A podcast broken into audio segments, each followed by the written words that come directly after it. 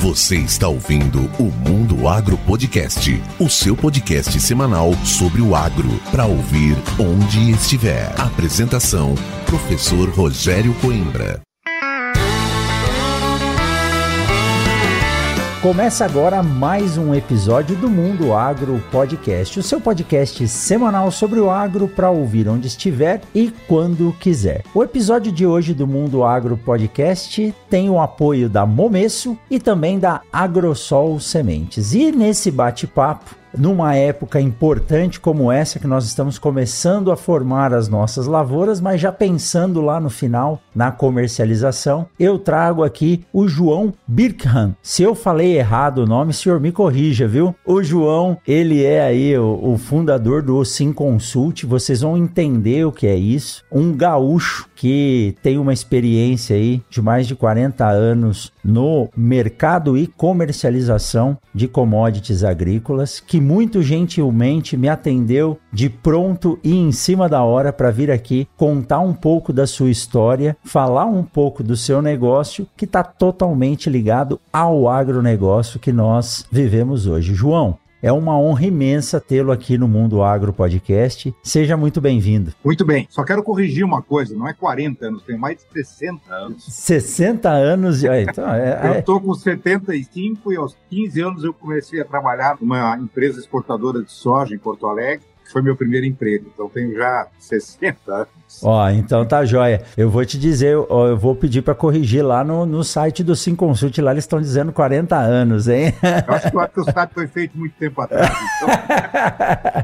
Brincadeira, mas João, nada como a experiência e a vivência para nos dar o conhecimento. E isso é uma coisa que só um ano atrás do outro vai nos mostrando que o envelhecer, que eu acho que eu tinha medo, mas hoje eu tô vendo que é bom, nos dá duas coisas. O primeiro, a paciência de saber que as coisas se resolvem, se não, já estava resolvido. E o segundo, de que cada ano que passa a gente consegue aprender um pouquinho mais e formar a tal da experiência que tantos falam e não está nos livros, está na vivência, né, João? É verdade, é verdade. Eu sou uma pessoa também que estou curtindo muito essa minha idade hoje, estou com 75, estou com pleno gás ainda trabalhando normalmente não pretendo parar e faço o que eu gosto. Eu acho que isso é importante. Que maravilha. E aproveitando então esse gosto de fazer o que gosta, que não é trabalhar, eu falo isso, aprendi isso com os meus professores. Nos conte um pouco da sua história, João. Com 15 anos já estava trabalhando. Como que veio essa ligação com o agronegócio e nada mais atual do que trabalhar com informação através da tecnologia de informação, que é o resultado do seu negócio hoje, trazendo dados em tempo real para que o produtor possa tomar decisões mais assertivas. Nos conte um pouco da sua história, então, João. João? Bom, a primeira lembrança que eu tenho de soja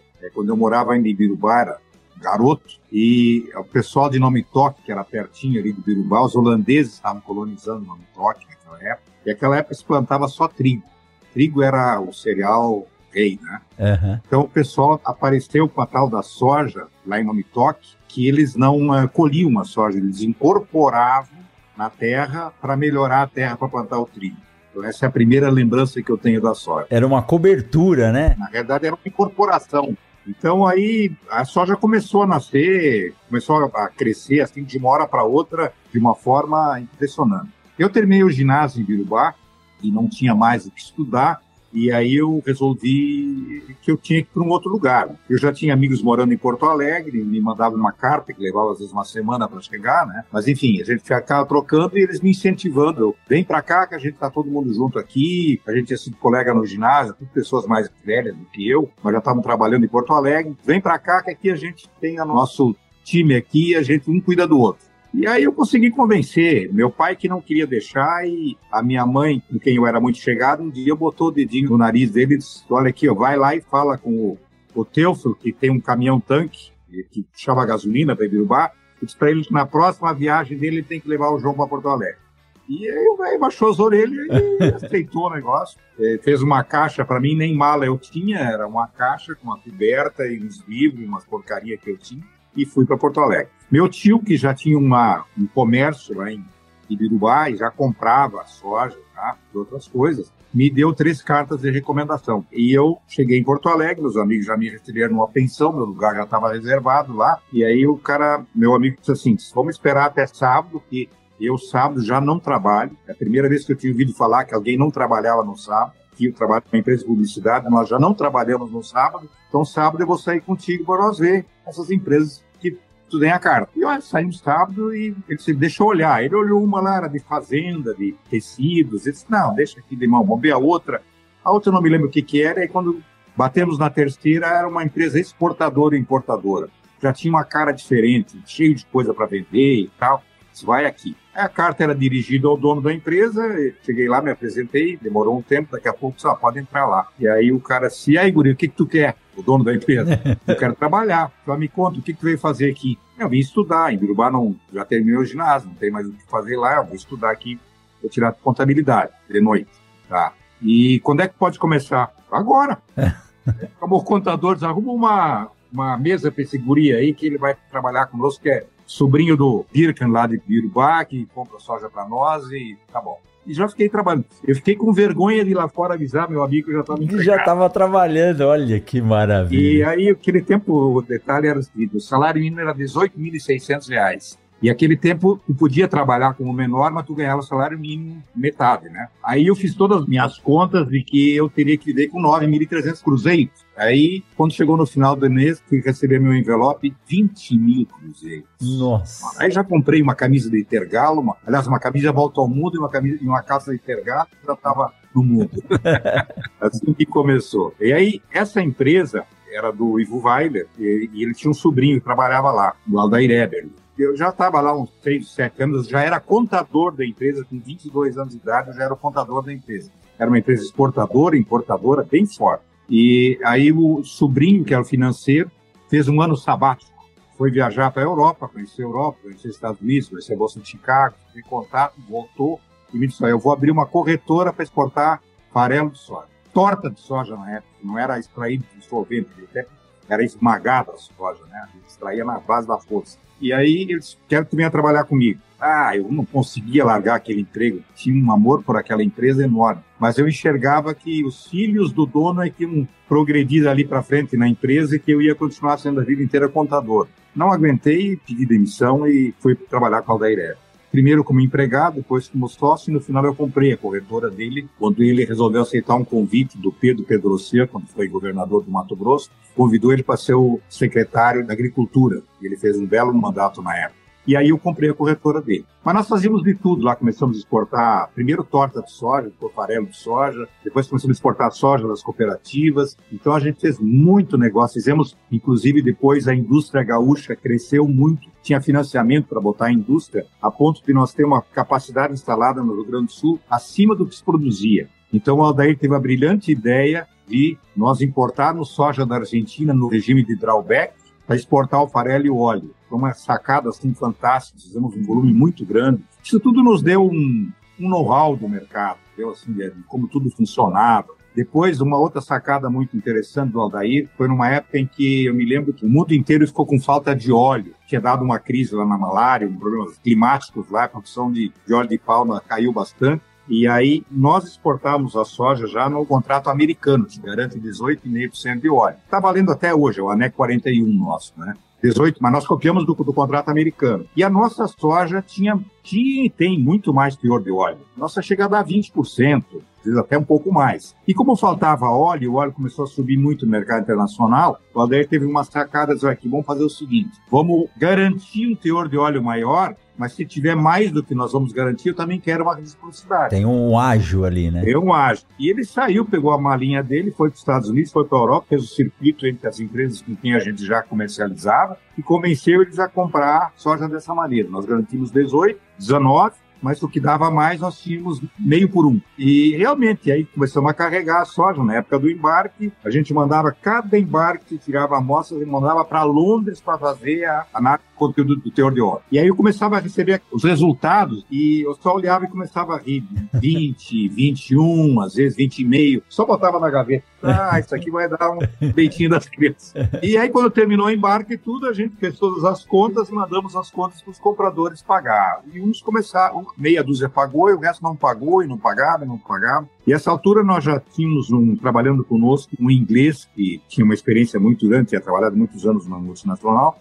ele propôs que a gente fosse viajar. Então foi ele e eu, eu não falava inglês, ele falava, eu para fazer as contas e ele para falar, para nós tentar cobrar tudo isso aí. E aí fomos primeiro para Nova York, que é nos Estados Unidos, que era o nosso maior comprador, e aí simplesmente disseram, vocês cobraram intempestivamente, fora do tempo. Tem um tempo normal para se cobrar essas coisas. Hum. Vocês esperaram demais. Não temos mais obrigação de pagar. Naquela época, nós fomos a Londres fazer uma arbitragem contratamos um advogado para ser nosso árbitro, lá que a gente fazia as coisas, a gente fez umas coisas assim bem malucas, sabe? E aí que a gente, eu até aprendi como é que funciona a arbitragem lá. Sabe que tu contrata o teu advogado, a outra parte contrata o advogado dele, que é credenciado dentro dessa entidade, e aí os dois advogados, de comum acordo, tem que eleger o, o voto de Minerva, o terceiro advogado. É o terceiro, que, vai, que, é o árbitro, né? É o árbitro, exatamente e fomos lá e perdemos a arbitragem. Puxa. Então voltamos assim com talvez 50% cobrado, 50% não pagou. Eu não me lembro mais esse percentual, mas era voltamos ainda com uma grana bem, bem gorda, lá tudo chequinho em dólar e tal. Mas eles não pagaram o ágio, a diferença, né? É, não, é. Só aquele ágio do óleo. O resto já tinham pago, todo o documento já tinha pago na hora do embarque. Aí, quando nós voltamos, eu até tive a ideia, eu disse, daí, daí, nós temos que eu que sabia quem é que tinha embarcado, tudo, de que coisa estranha. Nós temos aqui clientes nossos para quem ele embarcou estão pagando o óleo. E temos clientes que ninguém pagou. Então vai ser uma injustiça muito grande. Nós temos aqui 50% cobrado, ou 48, 52, não me lembro quanto era. Vamos dividir isso e pagar para todo mundo uma parte. Acho que é justo. Vamos tirar a nossa comissão e tal. E ele disse, ah, eu acho que é uma boa ideia, mas não contamos para ninguém, né? A gente simplesmente, ah, não conseguimos cobrar tudo, cobramos uma parte, está aqui, todo mundo e nós arrumamos inimigos, porque todo mundo achou que essa diferença nós tínhamos embolsado. Olha só. Perdemos clientes na época. É, o mercado é disso mesmo. Assim a gente foi levando. Então, essa foi uma etapa muito importante da minha vida. O Aldair depois foi convidado para ser secretário, eu cumpri a corretora dele e fiquei nesse mercado trabalhando bastante. Tem uma outra fase também que eu me lembro que foi muito importante, quando a safra no Rio Grande do Sul começou a crescer bastante, nós já produzimos muita soja e o governo incentivou muito a criação de novas indústrias, a construção de novas indústrias. O Rio Grande do Sul ficou com uma capacidade muito ociosa, tinha muito mais de capacidade industrial do que nós produzimos de soja. Outra ideia brilhante daí na época, vamos importar soja da Argentina pelo regime de drawback, e nós exportamos farelo e óleo. E lá fomos nós a fazer isso aí. Fizemos um volume enorme de drawback. Isso lá na década de 80. E nessa época a Argentina já era, já tinha a sua principal negociação a exportação de farelo e óleo, que ainda hoje, né? A Argentina não... não naquela época ainda não era. Naquela época ele começou, era a época que ele exportava soja. O grão mesmo. Aí nós importávamos a soja no Rio Grande do Sul, com navios pequenos, de 20 mil toneladas, 15 mil toneladas, esmagávamos em indústrias que ali perto do porto, em Pelotas e Canoas, naquela região, e exportávamos o farelo e o óleo. Aí eles, claro, viram que o negócio deles não era cortar grão, era esmagar a soja, vamos dizer assim, aí eles começaram a instalar a indústria a ponto de serem hoje grande vagador, o maior exportador de farelo do mundo. Eram,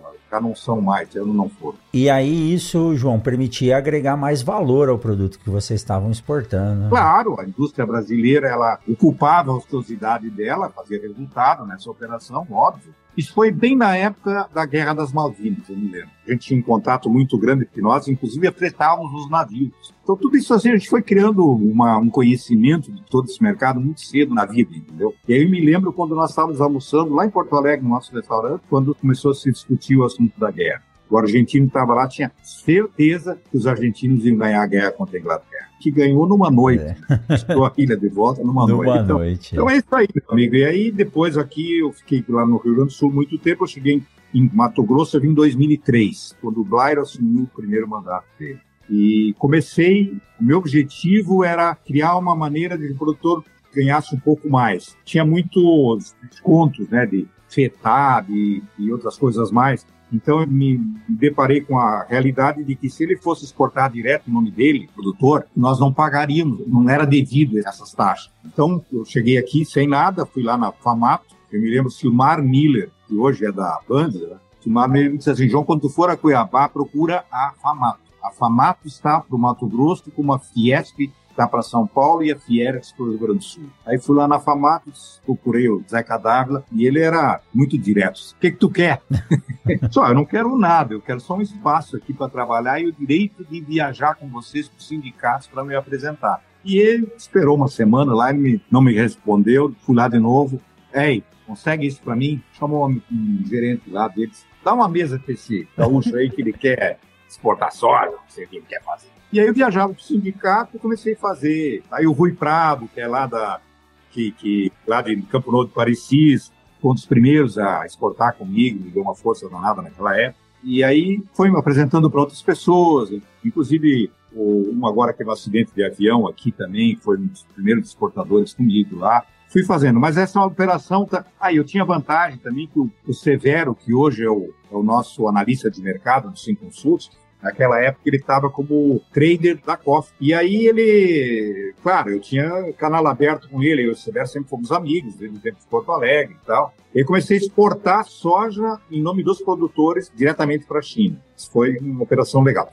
Lamentavelmente ela não evoluiu porque por que, ela não evoluiu? Porque o custo interno para tu exportar, da logística interna, um produtor exportando aí 5 mil toneladas, seja lá o que for, é muito maior do que de uma trading que exporta milhões de toneladas. Eles têm uma logística muito mais barata. Então, apesar da gente ter ganhos tributários, digamos assim, a vantagem era perdida em função desse custo maior da logística. Aí eu tive que repensar a minha posição e aí surgiu a ideia de criar um Sim Consults, né? Porque aí eu fiz a seguinte comparação. O produtor gaúcho, o paranaense, por exemplo, para saber quanto valia a soja, ele sempre ligava para a cooperativa. O cooperativismo lá no sul era muito forte na época. E, obviamente, que a cooperativa era dele. Ele não discutia aquele preço que a cooperativa dizia para ele que a soja valia. Para ele, aquilo era tipo assim: vamos dizer que o cara dissesse nos dias de hoje, assim, ah, 120 reais e ele achava que podia estar valendo 122, e talvez pensasse assim, bom, esses dois vai ser de lucro da cooperativa, do qual eu vou fazer parte também depois. Né? Então não havia uma discussão quanto a esse preço, né? E esse pessoal é que veio colonizar o Mato Grosso. Então, o que quando eu cheguei aqui, uma coisa que eu achava muito estranho é que o produtor ligava para trading para saber quanto valia a soja dele. Isso aqui tem uma, tem uma coisa errada aqui, né? Uma coisa que não está fechando muito. Eu acho que se eu vou negociar alguma coisa, eu tenho que saber quanto ela vale. Sim. E como eu sempre gostei muito de fazer aquela conta da, da liquidação da soja, até vou fazer um parênteses. Naquela época a gente estava numa boa lá no Porto Alegre, ganhando dinheiro. Teve um feriado meio comprido que eu e dois amigos resolvemos pegar um avião e jogar no cassino lá em, em Assunção, no Paraguai. Foi a primeira vez que eu vi um computador. Largando naquela época os Microsoft, aquele que não tinha nem tela, tu tinha que ligar ele numa televisão. Televisão, é. Era, tudo era, não tinha nenhuma app também, tudo tinha que fazer em DOS. E eu comprei o computador, cheguei no escritório, comprei uma televisão e consegui fazer o programa da liquidação da soja, que é, quando eu sempre digo, ali nasceu o Sim Consults. Eu botava Chicago, botava o prêmio, o dólar, tal, fazia toda aquela conta. E aí quando o cliente chegava lá, dizia, ó, Chicago agora tá tanto, ó o prêmio já é esse aqui, dólar está tanto, a soja está valendo isso aqui. O sim não é nada mais do que é isso. É uma evolução desse programinha aí, que isso deve ter sido em 89, 90, se eu não me engano. É por aí, é. por aí, eu não me lembro exatamente quanto. Então isso dá, e dali para frente eu nunca mais deixei de fazer essa conta e tal, quando cheguei aqui eu digo, eu vou fazer uma ferramenta que o produtor possa acompanhar isso. E aí o Severo se aposentou como trader, né? Um dia eu fui a Porto Alegre disse, Severo, tu não quer fazer uma parceria comigo aqui? Tu entende bastante da análise do mercado, então vamos fazer uma parceria aqui, tu cuida dessa parte de fazer a análise das tendências do mercado. Aí criamos um, um SIM. O primeiro era o SIM Consult, esse foi que é preço e cotações, aí criamos o análise de tendências, que está até hoje na mão do Severo, ele que é o encarregado de fazer análise e divulgar, que hoje já está também com a ajuda do filho dele, que é Maurício, que é uma pessoa muito muito bem informada hoje, está seguindo o caminho do Severo. E, então a gente conseguiu complementar o SIM, fazer com que ele, além de precificar, também pudesse orientar o produtor se era o momento de vender, se tem possibilidade de subir, por que, que tem possibilidade de subir, para não ficar comendo pela mão dos outros, dizendo que não, o mercado vai cair, vai cair, vai cair, vai cair. Não é bem assim, né? E a ansiedade acaba comendo toda a perspectiva que ele tem de lucro. João, só fazendo um parênteses aqui, nós já vamos entrar no posicionamento aí, discutir mais sobre o Sim Consult e as tendências, mas como a história se repetiu, né? Quando você chegou lá no Rio Grande do Sul, bateu na porta da empresa com a carta de indicação do seu tio, e aí o dono da empresa falou: dá uma mesa para esse menino aí que ele vai trabalhar. E quando você chegou no Mato Grosso também, na Famato, Só né? não era mais menino, estava com 55 é, anos. Mas, assim, ainda. Mas é verdade, não,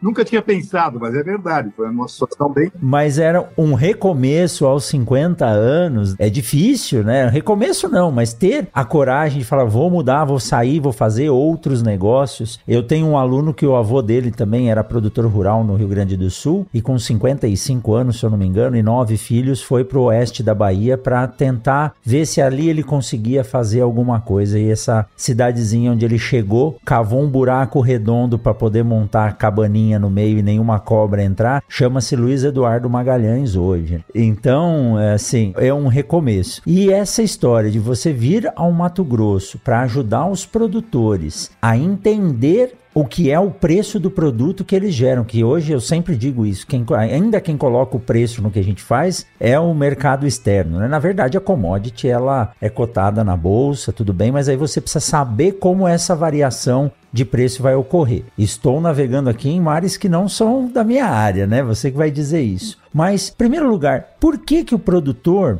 você contou um pouco da história, né, da cooperativa, a cooperativa fazia esse cálculo para o produtor e quando ele veio para cá ele não tinha esse suporte da cooperativa, aí ele ia perguntar para o comprador quanto que estava custando a soja dele, né? A gente ainda tem isso hoje, a gente ainda tem muitos produtores que não conseguem, assim, de forma individual, ver o preço e a formação do mercado? Ah, tem, com certeza, com certeza. Apesar de nós ter milhares de associados, assinantes hoje do Sim Consult, nós somos, não tem muitas outras ferramentas que fazem isso, né? E o número de produtores é muito grande, quer dizer, a maioria ainda vive naquela mesma visão de antigamente, ou não faz o mesmo caminho sempre, vai lá na trade, bate lá, e vai na outra, e vai na outra, e sem ter uma argumentação, né? Eu acho que tem que ter uma argumentação, né? Tem que ter um poder de discutir uma coisa. Obviamente que a empresa nunca vai pagar mais do que ela quer pagar, isso é óbvio. Mas assim, eu não posso é, me colocar numa posição, se eu vou negociar numa mesa, em que o cara do lado de lá sabe que eu não sei nada. Exatamente. É. Você já chega perdendo. Se eu sei, se ele, se ele sabe que eu sei, é diferente. A conversa já muda um pouco. Até eu tenho uma maneira de provar isso, que o Sim já está tão conhecido hoje, que eu já recebi a visita de três traders grandes para saber o que, que era o Sim sabe? Então começa a haver um respeito, né? E, obviamente fui muito bem recebido, expliquei tudo como é que era, né? E eles vão continuar pagando o que eles querem pelo produto, né? eu não mando na decisão deles, mas assim, a ideia é que o cara saiba por quanto ele pode brigar. O cara tá pagando menos, tá bom, eu vou pagar menos, podia me pagar mais, devia me pagar mais, tá pagando menos, mas eu sei, isso já muda a figura. Eu acho. Totalmente. E João, os custos de produção hoje, né, são extremamente altos em relação ao valor de comercialização. Então, se o produtor não tiver esse know-how, essa experiência ou uma assessoria que lhe dê as informações de forma mais precisa e exata, ele pode sair do lucro para o prejuízo na comercialização, pensando ainda num ano inteiro tudo que ele faz dentro da fazenda, né? É, Pode, porque tem um fator aqui que eu sempre digo assim, eu, eu sou um cara que respeito muitas multinacionais, elas investiram no Brasil, né? hoje tem as multinacionais e as multinacionais, né? tem empresas brasileiras muito fortes também nesse mercado, e que eu respeito, tenho um relacionamento bom com eles, mas assim, obviamente que eles sempre vão pagar o que eles quiserem, mas é importante o produtor saber até onde ele pode brigar. E outra coisa, as trading sempre dizem que o mercado vai cair. Porque imagina o seguinte, se eu sou comprador de uma trade. Aí tu entra no meu escritório, ou me liga por telefone. E aí, como é que tá o preço? Tá, tá, dá o preço, ah, 120, tá. Mas o que, que tu acha? Tá, ah, vende de uma vez, vai. O cara não quer perder aquele lote. Porque se ele não fechar, se ele não te convencer a vender, ele sabe que tu vai sair vai numa outra trade fazer essa coisa. E o cara pode ser melhor do que tu na conversa e vai vender a soja. Isso acontece muito com corretores também. Então, eles sempre são bearish, que a gente diz, são negativistas. E isso prejudica muito. E se vai cair, né, João? Você tá vendendo na alta, então você tá bem. É isso que ele quer te mostrar. É, né? tenta antes de cair, né? Aí corta seu carro, o cara sai vendendo. Não é que ele, isso não aconteça também, acontece muitas vezes, mas assim, eu acho que ele tem que ter um, uma possibilidade de, de ter uma informação que ele possa dizer assim, não, eu não sei se esse cara está tão certo assim, não. Não sei, tem que. O que, que nós analisamos no 5, que é o trabalho lá do Severo, mas é um trabalho muito sério. A gente não trabalha no achômetro, trabalha com números, com safras, e muitas vezes o mercado nos engana, porque a especulação hoje, o volume especulativo dentro do mercado só é tão grande que foge da regra normal da oferta e da procura, entendeu? Ele consegue levar o mercado para um outro lado. Por exemplo, tem uma situação muito interessante. Cada vez que o dólar sobe no Brasil, o dólar fica mais caro, aumenta o preço da soja e do milho no mercado interno. Claro, porque é o valor em dólares transformado por uma taxa mais alta. O mercado já sabe tanto disso que, assim como eu desenvolvi o SIM, eles desenvolveram um algoritmo que cada vez que o dólar abre de manhã em alta aqui, o mercado especulativo em Chicago sai vendendo, que sabe que o produtor vai vender naquele dia e vai derrubar Chicago. Então, sabe, são, isso a gente já disse um milhão de vezes e o pessoal não muda o jeito de vender. O que, que eu digo? Vocês nunca devem vender em reais. Vendam em dólar quando o preço em dólar está bom. E deixa o dólar parado. Depois tu faz uma outra conta. Bom, para quando eu preciso esse, esse, esses reais? Ah, eu preciso para abril do ano que vem para pagar minha conta. Bom, então eu vou ficar cuidando. Quando o dólar subir, eu vou fixar meu dólar e vou pegar uma taxa ainda mais alta do que o dólar presente e vou pegar uma taxa no dólar para abril do ano que vem, que antes disso não adianta eu receber o dinheiro que eu não tenho dívida para pagar. A dívida vai vencer lá. Então são mecanismos assim que o cara vai fazendo que tem que fazer para melhorar. Se ele ficar cruzando moeda, ele está perdido, né? É. E acaba. Tem que raciocinar em dólares, porque não sei se é 80% ou 90% do custo do produtor de soja e de milho é em dólar. Fertilizante é em dólar, semente é em dólar. É, a maioria dos defensivos também é em dólar, a maioria é importado, muita coisa é importada.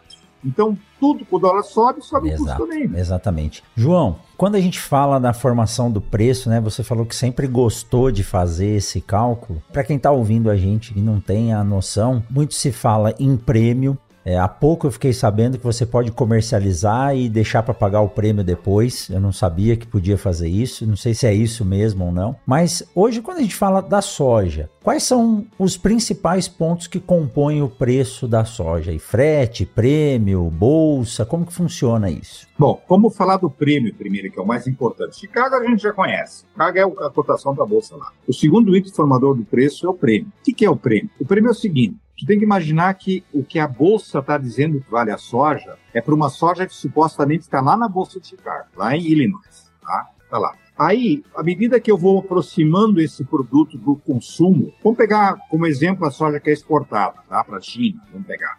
Então ele está lá em Illinois e aí ele já começa a agregar valor nesse produto. Põe numa chata ali e já leva para New Orleans, por exemplo. Então em New Orleans ele já vale um pouco mais do que Chicago eu já valorizei o produto porque eu já gastei um frete nele. Então ali, esse diferencial é o prêmio. Prêmio não é um prêmio. O, inglês chama-se basis. E alguém, ele sempre era positivo no passado, alguém disse, isso é um prêmio.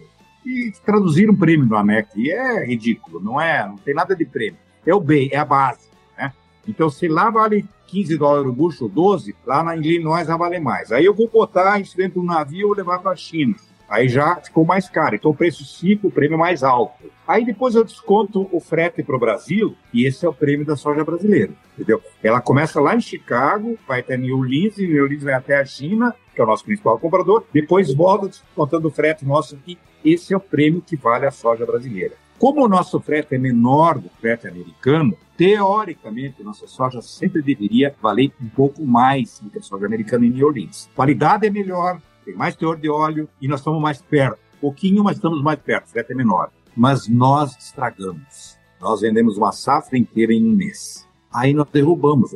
E aí o prêmio vira negativo, porque nós somos incompetentes. Desculpa a minha franqueza, bem claro. Nós somos incompetentes na comercialização.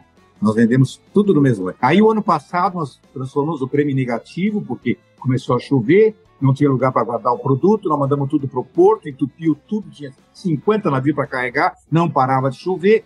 tinha uma oferta exagerada, todo mundo vencendo conta, aí começa a fazer o quê? Descontar do preço, transforma o prêmio em prêmio negativo. E depois, para mudar isso, nós temos uma chance bem grande esse ano de mudar de novo, porque a soja americana está cara, porque eles também aumentou muito a logística deles lá. Porque o Mississippi está baixo, então o frete aumentou lá, então aumenta o prêmio americano, e talvez então com isso o nosso prêmio de novo pode sair do negativo para ir para o positivo. É, mas não por um mérito nosso de entender a negociação. Não por um mérito nosso, é. pelo contrário, pelo contrário, mas é aí que eu digo assim, não se joguem assim, vendendo quantidades grandes, vão vendendo muito de pianito, muito devagarito, né? Para a gente não, não inflacionar o mercado. A gente tem que atender o mercado de acordo com a fome dele. Se tu botar demais, ele já fica já reduz o preço, né? Isso está ligado a uma estratégia do produtor na hora de fazer a sua safra, né? Porque agora nós estamos plantando a safra 23, 24, mas o produtor já está negociando os insumos da próxima safra.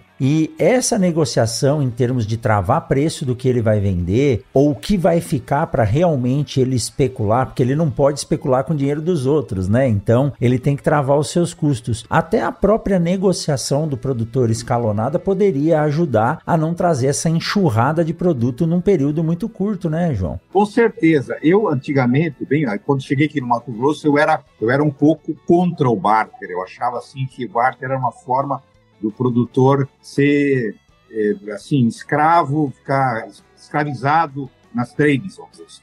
Mas tem um fator, hoje eu vejo completamente diferente. Eu acho que o barter é uma maneira da gente comercializar com uma certa antecipação sem que ninguém note. Por exemplo, assim, se eu vou fazer um fertilizante lá antes de plantar, eu já troco por uma quantidade de soja. Essa quantidade de soja, mesmo que o que, que acontece? A trading já vai vender, porque já está na mão dela. Ela sabe que vai pegar esse produto. Então ela já freta um navio, já faz uma oferta CIF lá na China, ou seja lá onde for. Então, esse produto não vai gerar uma inflação negativa, uma deflação do produto, do preço, lá na ocasião da colheita. Então, isso tudo já flui antecipadamente. Eu acho que hoje eu sou um defensor do barco, até para confirmando a tua teoria aí. Vai fixando lentamente, assim, vai fazendo suas aquisições, ali tu define o teu preço e deixa o comprador já ir vendendo isso lá na frente. Para quando entrar na colheita, nós não temos uma, não termos uma quantidade muito grande para vender, porque o produtor tem outro defeito muito grande, na minha opinião. Quase tudo na soja e no milho hoje é dólar. 90%, 95% é dólar.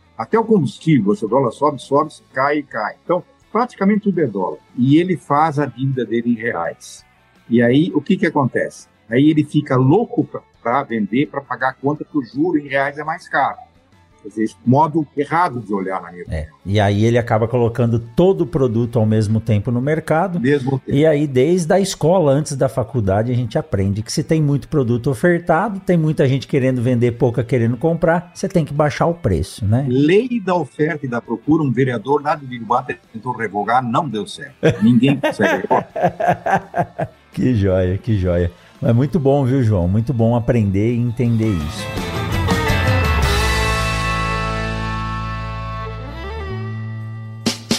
Siga o Mundo Agro Podcast nas redes sociais: Instagram, Facebook e Twitter. Arroba Mundo Agro Podcast.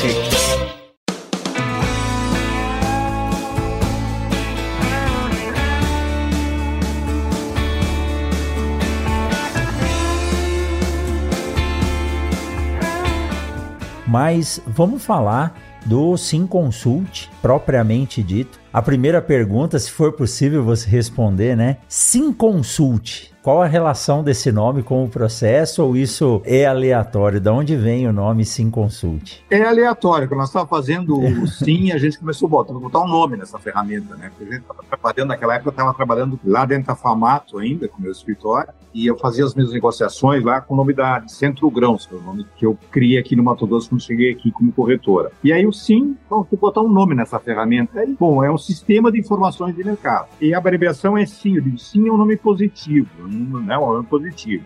Então, vai ser sim. Virou sim.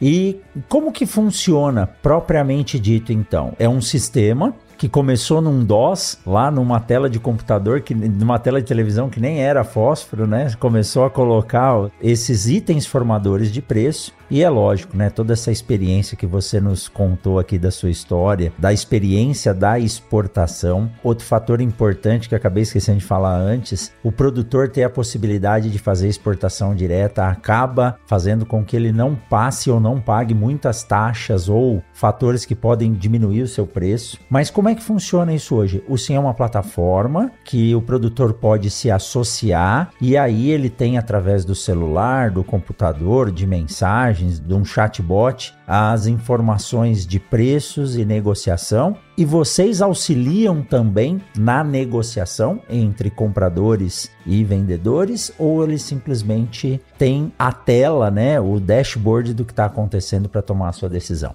Por enquanto é só informações para ele tomar a decisão dele e fazer a negociação direta.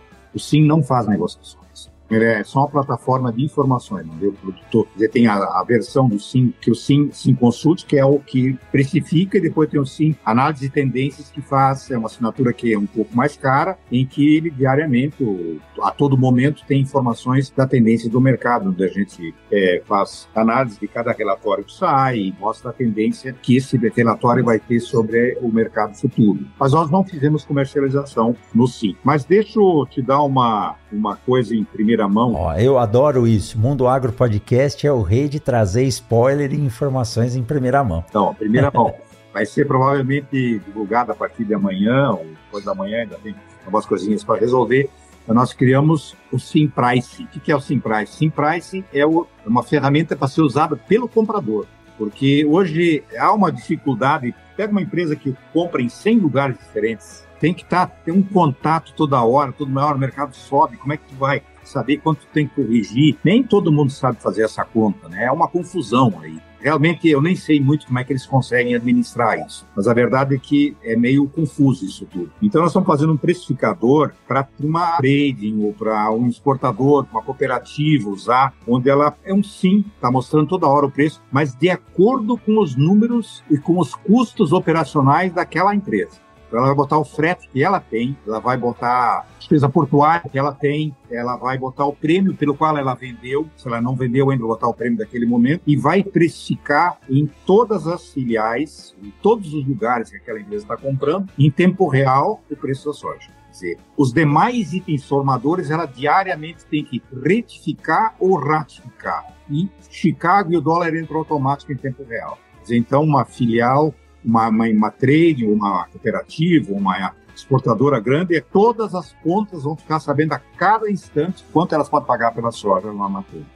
Eu acho que é bem importante também no mercado. E tem uma terceira que está em elaboração ainda, né? não está bem pronto, que é o SimLog.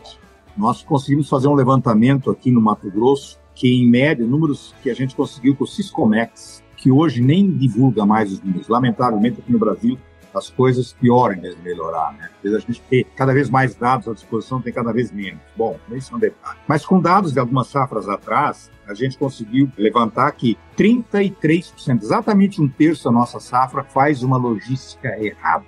Então, contar um exemplo bem prático de uma logística absurdamente errada, soja produzida em Sinop vai para Santos, e soja produzida em Paranatinga vai para Miritituba. Miritituba. É, é, é, inconcebível isso, né? Ambos os caminhões fazem 700 quilômetros desnecessariamente. Que para tu botar uma mercadoria, uma soja numa carroceria de um caminhão no vagão do trem, ela tem que estar padronizada, ou seja, uma commodity. Perdeu a identidade.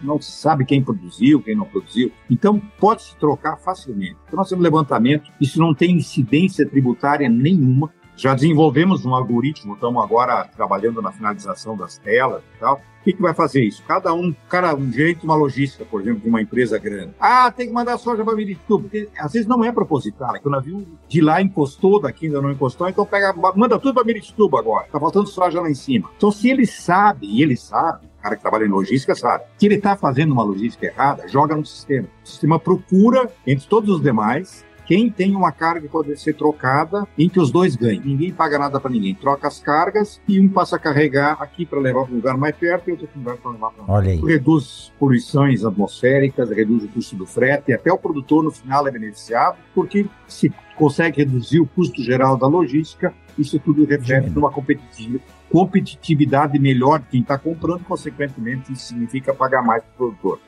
Sobra mais para ele, com certeza. Com certeza, que legal, João. Mas olha, você disse uma coisa que é muito importante. Hoje, o sistema de vocês permite que o produtor tenha as informações em tempo real. Infelizmente, no Brasil, os dados que poderiam e estão sendo gerados, eles não são alocados para que a gente possa observar, né? Eu que trabalho com sementes, é muito difícil você conseguir saber o quanto de semente foi comercializada, realmente plantada na região para determinar a taxa de utilização de sementes. Então, quem tem os dados na mão hoje, quem tem a informação, sai na frente, como você disse anteriormente. Se alguém senta na mesa para negociar e o negociador do outro lado sabe que você tem informação, ele já vai com calma porque ele não vai poder te enganar, em primeiro lugar. Segundo lugar, é ter uma informação reunida em uma única plataforma. Porque quando a gente procura hoje, é uma pessoa leiga, como eu, quero saber quanto está a soja hoje. Eu digito no Google quanto está a soja. Ele pode me dar um resultado do preço da soja em Santos, Sinop, no Paraná, e você nunca sabe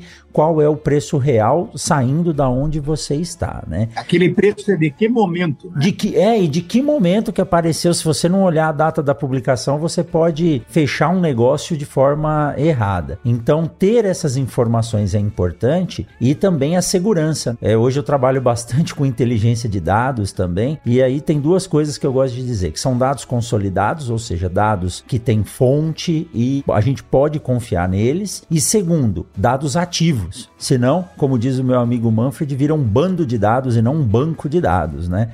Então os dados têm que estar ativos e disponíveis. E, assim, de forma simplista, é isso que vocês fazem. E quanto que isso tira de tempo do produtor para que ele possa acordar, abrir o seu celular e ter todas as informações já a partir do momento que a bolsa abriu, né, João? É isso aí. Também estamos muito felizes, viu? Nós estamos fechando um acordo bem interessante com a CME. Nós vamos poder já vender a nossa ferramenta, essa de precificador, com o CME em tempo real para o comprador lá. Também está sendo, devemos assinar o contrato nos próximos dias também. Isso também dá um, uma certa, uma consistência maior para o SIM, né? Está divulgando um dado da Bolsa de Chicago, com a qual tem oficialmente um vínculo contratual.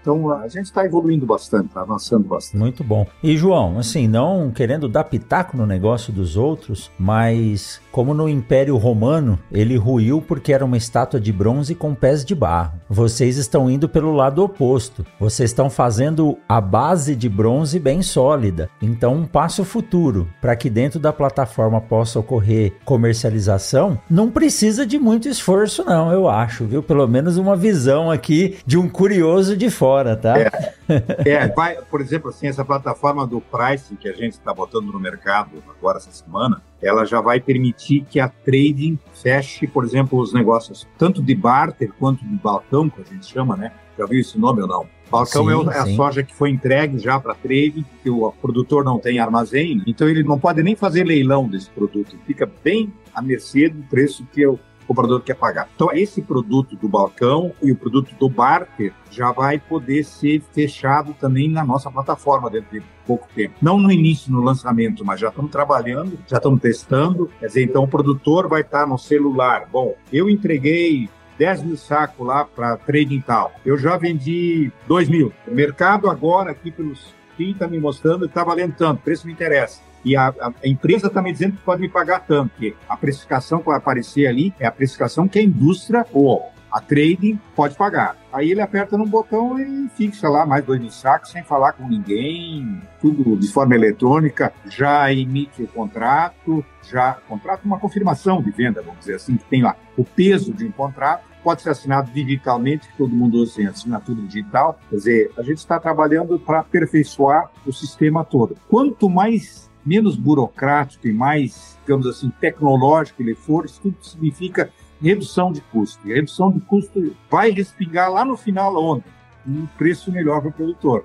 Porque se eu tenho uma margem maior, eu posso pagar um pouquinho mais para não perder aquele negócio. Então, tudo que consegue reduzir preço ou melhorar o preço, no final das contas, vai para o bolso do produtor. Bom, que eu tenho que dizer é parabéns. São aí 60 anos de história no mercado que resultam hoje em uma ação que ajuda o produtor a fazer um melhor negócio daquilo que ele sabe fazer bem, que é produzir, mas nem todo mundo tem a obrigação de ter o conhecimento da parte de negociação. E as empresas hoje não tem como cada uma das fazendas, né, seja uma holding ou uma empresa familiar, ter pessoas específicas para isso. Então a gente precisa de ajuda, né? Meu avô, meu pai diz ainda hoje, se você precisa fazer um negócio bem feito, procura quem saiba fazer. E principalmente se essa pessoa estiver bem ocupada, viu, João? Se estiver bem ocupada é porque ela faz bem feito. Se tiver com tempo livre aí, não dá. Mas que joia, viu, João? Muito. Deixa eu dar mais uma, uma informação aí também.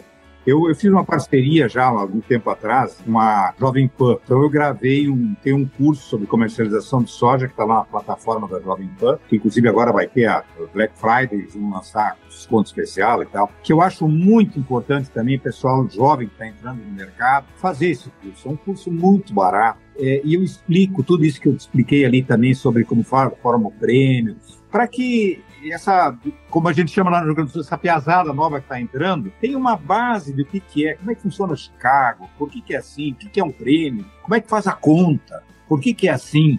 Eu acho que quanto mais tu souber de tudo isso, melhor tu pode comercializar, entendeu?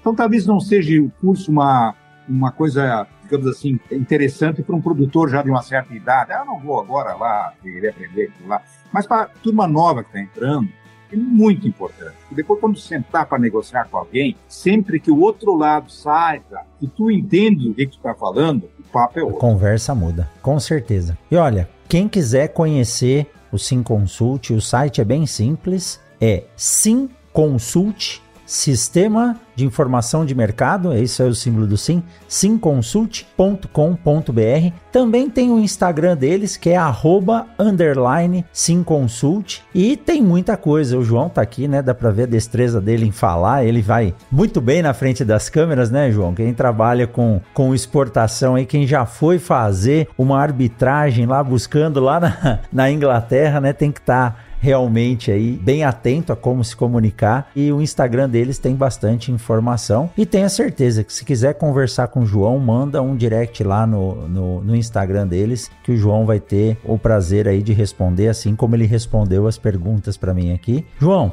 Parabéns pelo trabalho. O Mundo Agro Podcast fica aberto para quando você tiver novidades como essas que você acabou de dizer, né? Do Sim Price, depois o Log. E vamos fazer o seguinte: vamos fazer um combinado. Depois que essas duas ferramentas forem lançadas, nós estamos conversando aqui hoje, gravando no dia 7 de novembro de 2023. Eu não sei quando você que está ouvindo está nos escutando, porque o podcast tem cauda longa, mas você volta aqui, João, e vamos falar como é que foi o lançamento disso e como é que está o funcionamento dessa dessas duas novas plataformas e quem sabe você traz a terceira aí de negociação dentro do próprio sistema, né, João? Muito obrigado, viu? Foi um prazer. Joia. Pessoal, e vocês que ficaram com a gente até agora, saiba que o Mundo Agro Podcast está em todas as plataformas de podcast e também aqui no YouTube. Se você não se inscreveu ainda, clica no sininho aí, se inscreva no YouTube do Mundo Agro Podcast e compartilhe. Quando a gente leva essa informação para mais pessoas, o agro fica mais forte e quando a gente consegue ter a informação na mesa, como o João disse, você é mais respeitado na hora de negociar. Então, siga, acompanhe acompanhe o Mundo Agro Podcast. Nós estamos aqui né, no mês de novembro, dezembro, aqui comemorando os quatro anos do Mundo Agro Podcast no ar. E isso só ocorre por causa de você que está aí nos ouvindo e nos assistindo, e pessoas como o João, que são os nossos grandes atores, nossos grandes convidados que vêm aqui para fazer desse podcast uma grande plataforma de comunicação. Então, como você sabe, na semana que vem a gente se encontra em mais um episódio do Mundo Agro Podcast. João, um forte abraço, uma boa semana para você e continue ajudando o nosso querido produtor brasileiro a se dar cada vez melhor na negociação do nosso grande negócio. Esse é o nosso objetivo. Forte abraço, João. Tudo de bom. Esse é o nosso objetivo. Muito obrigado.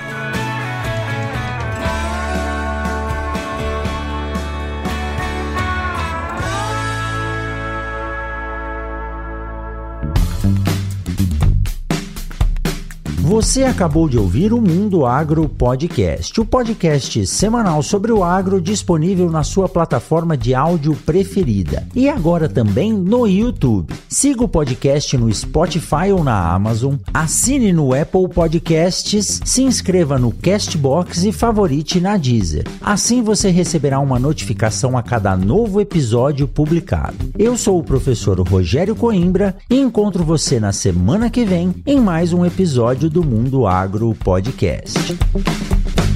Você ouviu o Mundo Agro Podcast. Informações, novidades e muito mais. Mundo Agro Podcast para ouvir onde estiver.